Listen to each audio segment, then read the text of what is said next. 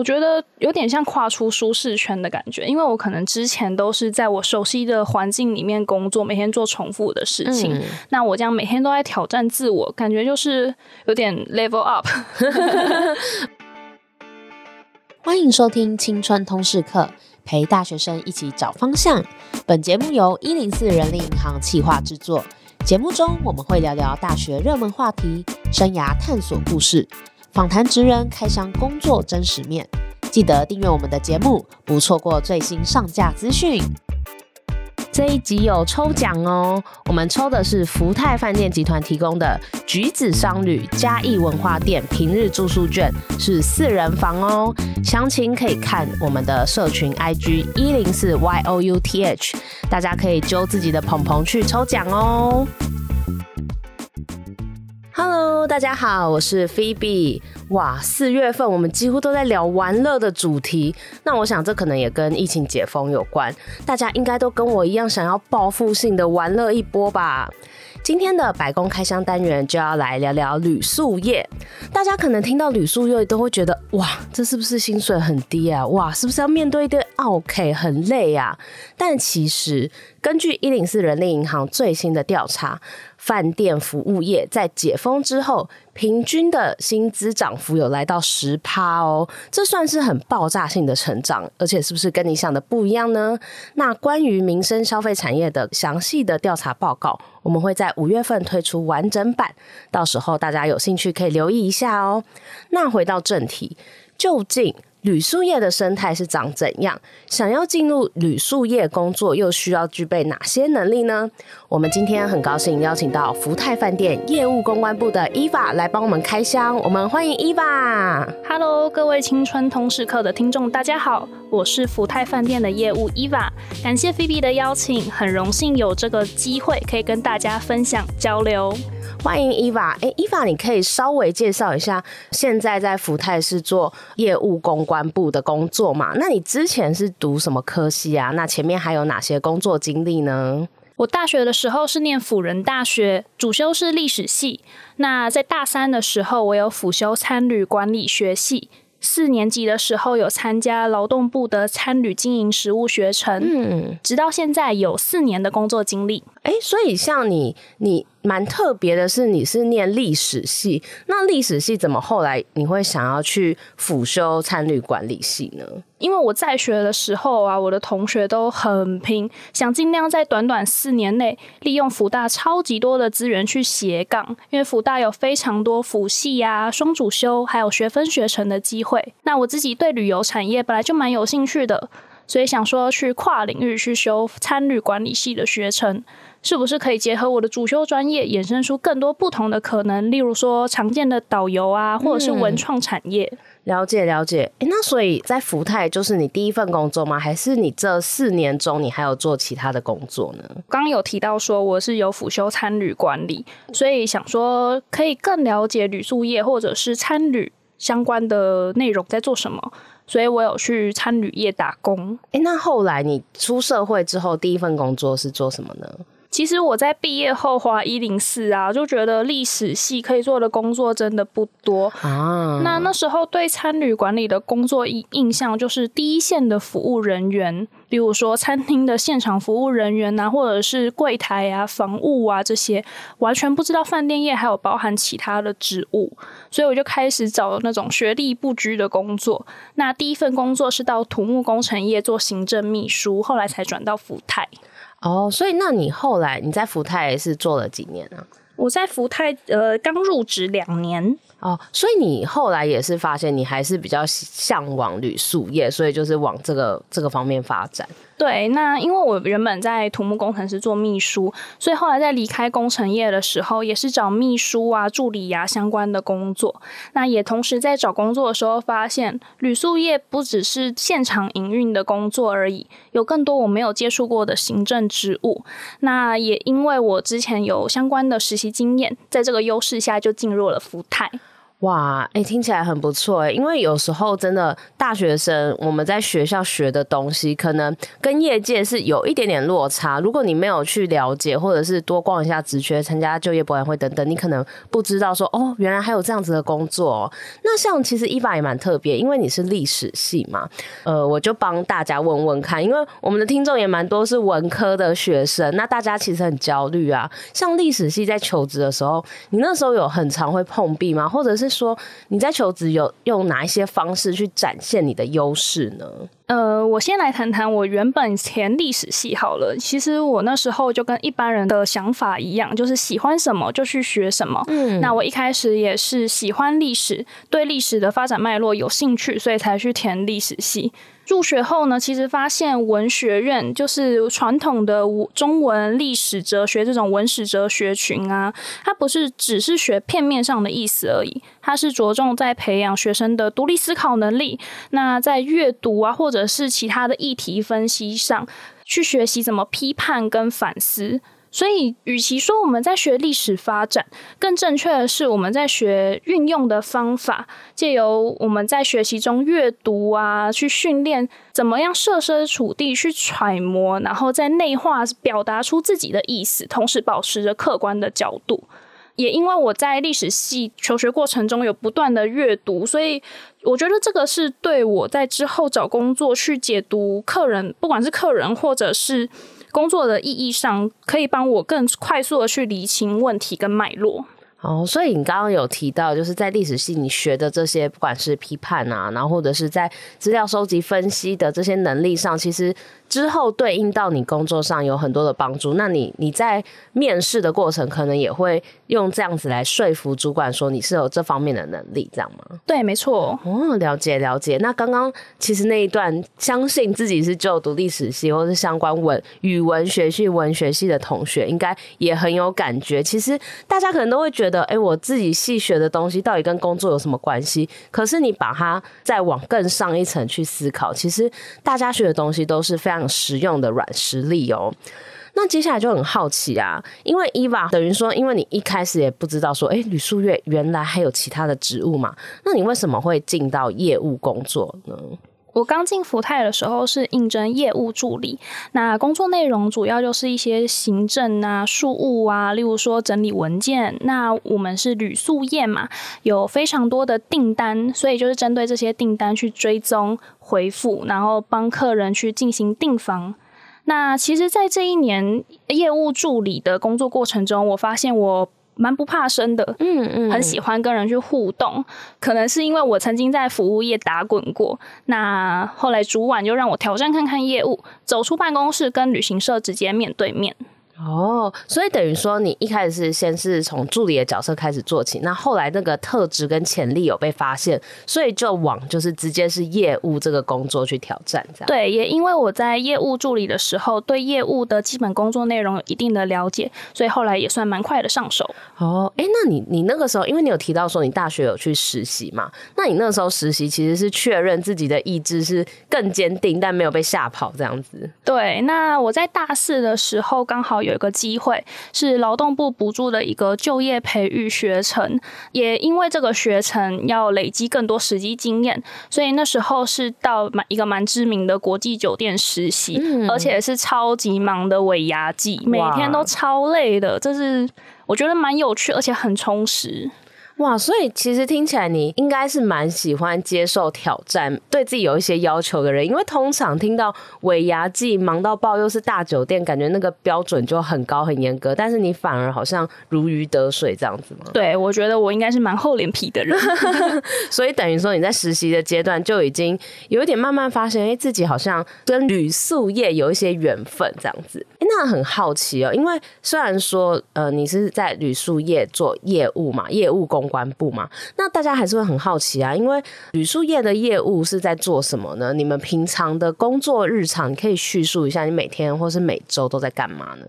好，那我们每一位业务的负责范围都不太一样。那我主要的客户是旅行社业者。那除了旅行社之外，我们也有接一些像学校啊、公司行号或者是一般的客人。哦，所以你接洽他们，就是希望他们出去玩的时候可以订你们公司旗下的不同的饭店，这样子吗？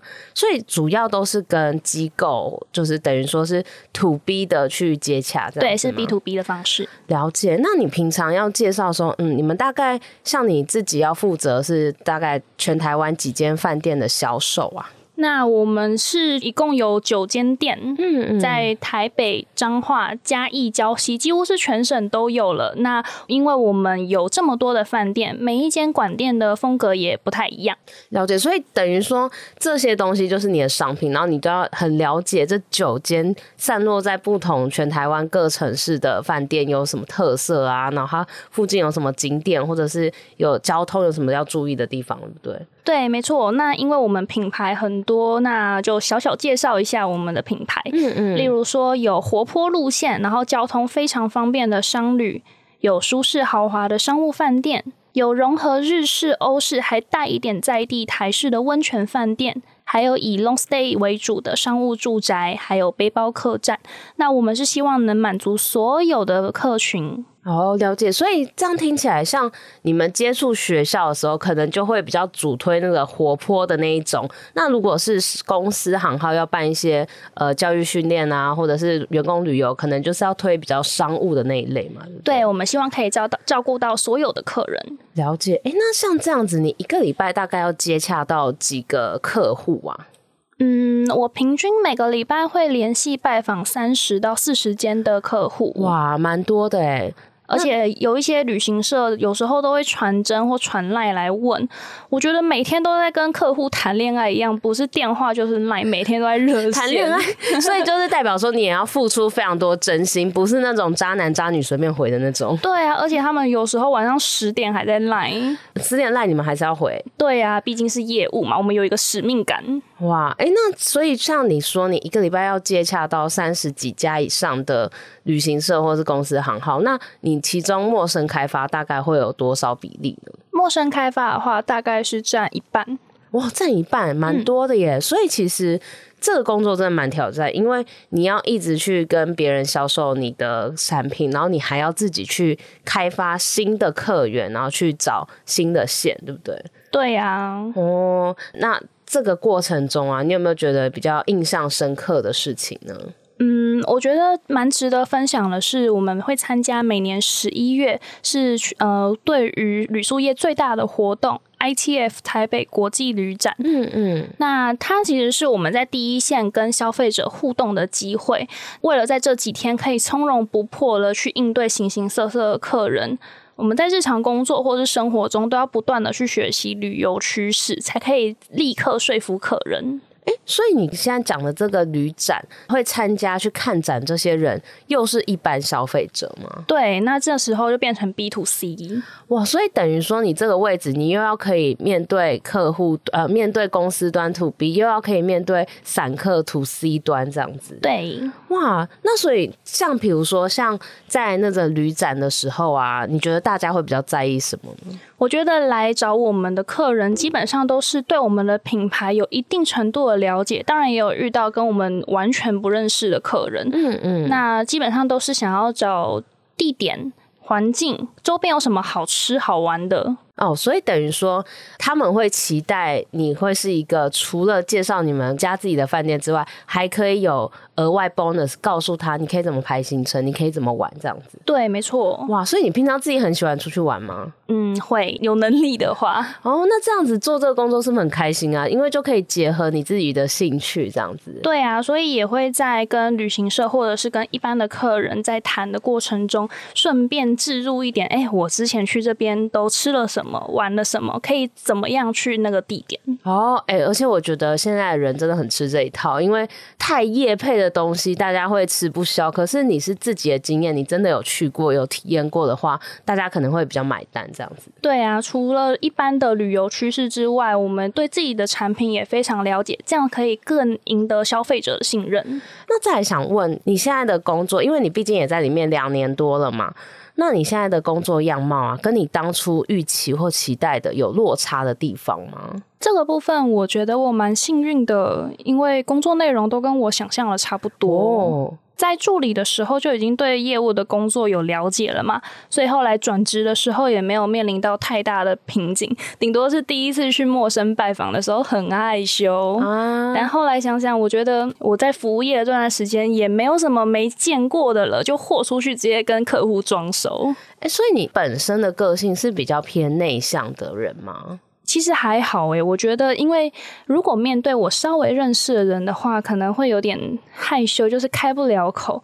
那你是一个完全的陌生人，我觉得这个没有什么可以害羞，毕竟他也不认识我。诶，好特别哦，反而是反而是认识的你会害羞，不认识的你比较可以豁出去。就是认识会有包袱啊，但是不认识的话就觉得、啊，算了，反正。之后应该也不太会见面吗？不知道。哎、欸，那那你可以分享一下，因为你一开始可能你在很菜的时候，你要开始陌生开发，应该对很多人来说，那个时候也才很年轻，二十三岁、二十四岁就要跟陌生的客户来提案。你那个时候有没有很紧张，或者是你是怎么克服？嗯，我觉得除了这部分，在我的工作上一定会多多少少遇到困难。对，我就一直给自己心理建设，不要逃避，勇敢去面对。我只要感觉很积极。很认真，对方就一定会接受了。那关于这部分，我们有经验丰富的前辈也不吝啬的指导我。如果说落差的话，我觉得我做业务之后变得很有自信，跟那种刚大学毕业啊，就是很菜那种唯唯诺诺的感觉已经不见了。那也因此，我后来甚至有能力去传授后辈工作经验，有点登大人的感觉。哎、欸，那你你有觉得说是为什么会让你更有自信吗？我觉得有点像跨出舒适圈的感觉，因为我可能之前都是在我熟悉的环境里面工作，每天做重复的事情。嗯、那我这样每天都在挑战自我，感觉就是有点 level up。而且你就是面对接触的人变多了，所以你开始也视野有点打开了，这种感觉。对。没错，就是面对形形色色的人哦。诶，那像呃，在旅宿业工作啊，你有没有观察到有没有哪一些事情是比较特别的地方，或者是说跟其他产业比较不一样的地方呢？我觉得要特别注意的地方是应变能力跟速度。嗯，其实不管是我曾经做过的秘书啊、助理，或者是现在的业务。都需要很强的应变能力，毕竟订房就像限时抢购一样嘛。现在看如果有，下一次看就不知道有没有了，可能被其他人买走了、订走了，所以速度也很重要。也因为我就是毕业后很快就选择了旅宿业，所以我没办法去比较其他的产业。但我自己认为，不管在哪一个职务，求新求变，对新事物充满好奇，是对我很有帮助的。嗯，哎、那你平常都是怎样去学习，或者是补充一些旅宿业可能需要知道的新知呢？嗯，我觉得关注新闻很重要。其实我们的政府一直有针对旅宿业去做更新的新闻，那保持对。景点啊，观光产业的敏感，就是说去逛逛那种网站啊，或者是订房网站这一种，就是我觉得这个对于我吸收新知蛮有帮助的。那还有一点是观察，就是毕竟旅宿业是面对人的行业嘛。嗯嗯。虽然我的工作地点不是在第一线跟客人面对面，我是在办公室，但是也要经常外出去拜访各式各样的客户。那透过这样子一来一往的互动，去了解客人的需求。哎、欸，他上次说这边哪里好玩，那我下次是不是也可以推荐给我其他的客人？有时候多问一点，客户也会觉得就刚心哎。哦，所以其实这个工作其实要很与时俱进的。比如说最近普发六千，你可能在跟人家说服的时候就可以把这个加进去，或者是之前有什么国旅的住宿券啊，还是什么，这些你都要非常了解，对不对？或者是最近那个我们饭店周边有什么新的景点、新的餐厅，都可以跟客人分享。哇，哎、欸，这真的很，就是如果客人因为你的这个小举动，然后就买单，其实真的是会很开心的一件事，因为不是每一个业务可能都可以做到这种程度。对，对呀，毕竟理论跟实物不一样，实际上上战场上战场之后才知道客人要的是什么。嗯，了解。那在做这个工作，让你觉得最有成就感的地方是什么呢？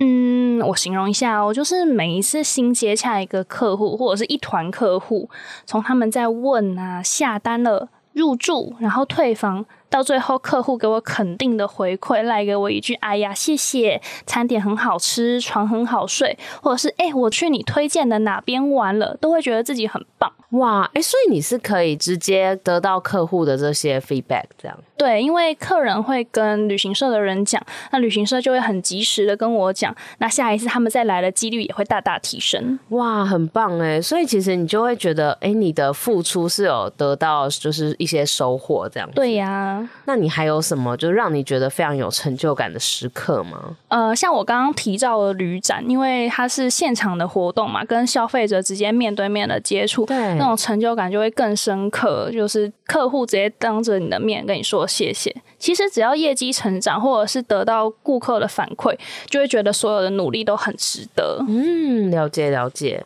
因为刚刚提到成就感的部分嘛，那相信其实有成就感的工作，大家会比较容易可以坚持下去嘛。那有没有是这个工作让你觉得很挫折的经验呢？嗯，我的成就感来自客户，失落感也是来自客户。啊，真的，就像之前青春通识课有邀请过谢文宪宪哥嘛，嗯嗯，他是说业务不可能没有挫折，绝对不可能没有被拒绝过。对对对，我记得我刚转业务的时候啊，有一个旅行社的客户接到一个超大团的公司员工旅游来我们家饭店住，还要开会，还要吃饭，根本大满贯。哇！但是他的问题又特别多，我超有耐心。一条一条回，甚至晚上也在回，很客气的对他，但是他越来越咄咄逼人。咄咄逼人是只要砍价什么之类的。对呀、啊，然后下班后打电话，甚至休假也打来，然后还说我现在就要回复你，立刻跟我说啊，好坏哦。当然我也不是不能理解啦，也许他也被他的客户追着跑。对对对，我这样来来回回被轰炸了一个礼拜之后，他突然没消息，就突然安静了。我想说，嗯，应该是成的吧，就去提醒他说，哎、欸，是不是该付定金啦？结果他说不来了，取消，太过分了吧？对呀、啊，我当下超难过，明明能做的都做了，但是出社会后，就是能慢慢体会，付出不一定有回报。所以一开始接触到这种这种事，应该失落感会很大，对不对？对啊，但是当下很想不通，很懊恼嘛，但是觉得啊，反正应该都是必经之路啦。因为这个在前期这种状况一定会让你苦恼很久，可能隔了一个礼拜还在想啊，或者是觉得哎，为什么？到底我做错什么？那后来等到你工作经验累积之后，这件这这类的事情对你来说可能就变成小事情。那这个过程中你是怎么去调试的？其实我只要心情不好，就会去运动，就是公园慢跑啊，或者是我有在骑脚踏车、爬山。我之前也有打泰拳，超级舒压。哇，你很运动哈，所以我觉得应该是运动的时候脑内啡有催化，就是心情变好了，身体也变好了，甚至达成我的运动目标，那种挫折感就会被成就感盖掉。哦，所以就是你的建议是说，如果大家遇到这种有点挫折、有点想不通的时候，你就先去做别的事情，就是让你可以有其他的管道可以舒压。对啊，分散自己的注注意力，让下一次面对问题的时候，可以以更好的心理状态去面对。毕竟服务业嘛。保持高 EQ 也很重要。嗯，所以像现在你在遇到这种哦问题超多，然后又咄咄逼人的询问你，然后最后又不下定的客人，那你现在就可以比较泰然的面对。对啊，我就想说哈。反正过了这个村还有下个店，哎、欸，这是很好的心态，因为又不是只有他一个客户，也不是只有他可以就是下定，对不对？对呀、啊，所以我会借此这个机会去开拓更多的客户。哦，真的真的，这个精神非常值得学习。那最后啊，你可不可以给一些想要从事旅宿业相关工作的同学一些建议？不管是特质啊，或者是能力，或者是一些心理准备呢？其实旅宿业不单单只是业务，它有涵盖很多不同的职务。嗯，那我就整理一下我过去担任过的秘书助理，还有现在这个业务的一些心理特质，或者是。能力主要是沟通能力，包含一定程度的语言能力。其实不单单只是英文，现在来台湾的外国旅客很多嘛，有日本啊，有韩国啊，甚至还有其他国籍的旅客。所以你只要会语言，不管是第一外语、第二外语，都会很加分。但其实最重要的是说话的艺术，就像礼貌啊，或者是措辞。毕竟你表达的意思跟敏感客人听到的意思不一样，所以我觉得把话说的漂亮也是一个很重要的技能。那我我想问，因为你会这样讲，就代表你一定遇过，你可以举个例子吗？就是。呃，比如说你觉得你讲了没有怎么样，可是客人有点敏感，他就误会成别的意思。呃，其实这不是我发生，那是我的同事发生的。对对，就是他可能只是想说，哦，你应该要怎么样啊，或者是你应该什么时候付定金之类的。可是客人就会觉得说，哦，你是不是在催我？你是不是在给我压力？哦、这样子，你觉得？我觉得你很不专业，你是不是在迫害我？有点死要钱那种感觉。对啊，但是其实我只是在期限内提醒你而已，我们是善意的提醒啊。可是像这种时候，你就是可能要讲的。比较没有那么逼迫吗？还是说可能不要那么频繁的去提醒呢？对呀、啊，那其实这个也带到我想要提的第二项能力，就是应变能力。嗯，因为我们其实有接触到很多不同类型的客户，我们需要在有限的时间、房间跟场地找出最适合的排列组合。对，除了对自己的产品了若指掌之外，我们也要立刻去掌握顾客想要什么。哦，对，因为你刚刚有提到，因为像房间，它应该都是一直在浮动的状态，而且现在的饭店又会跟订房网站，你们自己网站就有很多的渠道可以订房，所以。客户出题目给你的时候，你就要马上给一个最厉害的排列组合，对不对？对，没错。哦，所以那个脑筋也要动得很快。对啊，所以除了沟通啊、语言啊跟应变能力之外，我觉得还有一项很重要的是积极的不断学习。嗯，因为除了了解自己的产品之外，嗯、就像我刚刚所说的，饭店周边多了什么新的观光景点啊，或者是最近大家喜欢走什么样的行程，都是我们要时时刻刻关。关注的，所以你们平常你自己也会去，可能就是如果有新景点，自己会去玩一下，那或者是也会去敬业的饭店体验一下他们其他的服务。敬业饭店比较少，毕竟没有钱。只要可以的话，就会去住自己的饭店，毕竟饭店还是自己家好。嗯嗯。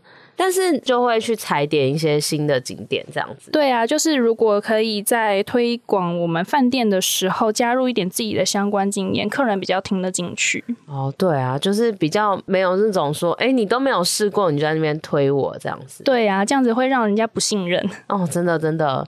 所以像刚刚有提到，就是应变能力啊、语言能力、沟通能力，然后还有要积极的去学习新事物。那还有没有一些大家可以稍微再更注意的地方呢？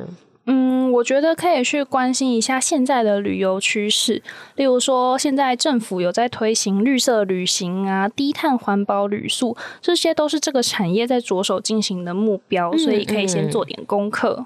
了解，所以像比如说你关注到说，哎，现在其实台湾有这样子的趋势吗？那你们客户在询价或询问的时候，也会提到这一块吗？对，像我们饭店其实有在做环保的住宿专案，例如说不提供备品，或者是只要你入住之后，我们就送你去其他园区的抵用券。那其实这个都是环境保护的一种行为，希望住我们饭店可以去。增加在地的观光机会啊，所以就是你们也带动当地的消费跟观光这样子。对，我们最近是在走永续环保的路线。哦，了解了解。所以像这些，就是你们也要时时刻刻的了解，不管是整个国际的趋势，或者是台湾自己政府在吹的趋势，因为这也是可能客户会在意的事情，这样子。对，没错。好，了解。那最后有没有你想要给就是未来想从事旅宿业的同学一句话或一个建议呢？就是我觉得旅客来住宿并不只是睡觉而已，现在的人比较追求那种内心疗愈的感觉。嗯，那这个也是我们想要提供给旅客的那种最基本的宾至如归的住宿体验。那如果你是敢冲，无时无刻都充满电力，并且对旅游有热忱，也有敏锐度，而且还有满满创意的社会新鲜人，那欢迎你保持笑容，毕竟服务业嘛，要保持笑容，加入旅宿业的世界。我觉得服务业其实都是一样样的，保持良好的沟通能力呀、正面的心态，可以帮助自己站得更稳，看得更远，变成不容易被取代的人才。哇，这一段真的很经典呢，因为其实刚刚真的分享的非常好，因为刚刚有提到就是旅宿业现在的一个趋势嘛，那还有旅宿服务业这里面大家需要的一些能力跟特质，那你才能站得稳。今天非常谢谢 Eva 的分享，那我们青春通识课这周就到这边，我们下周见，拜拜，拜拜。谢谢你收听这集节目。好想知道你听完这集有什么想法哦！欢迎到 Apple Podcast 留言告诉我们，并打五星好评，或截图这集节目封面分享到线动，并 tag 我们的 IG 一零四 youth，让我们知道你在探索自我、找方向的过程中有没有遇到什么问题。当然，你也可以敲完你想听的主题哦，你一定可以找到最适合自己的路。我们一起加油！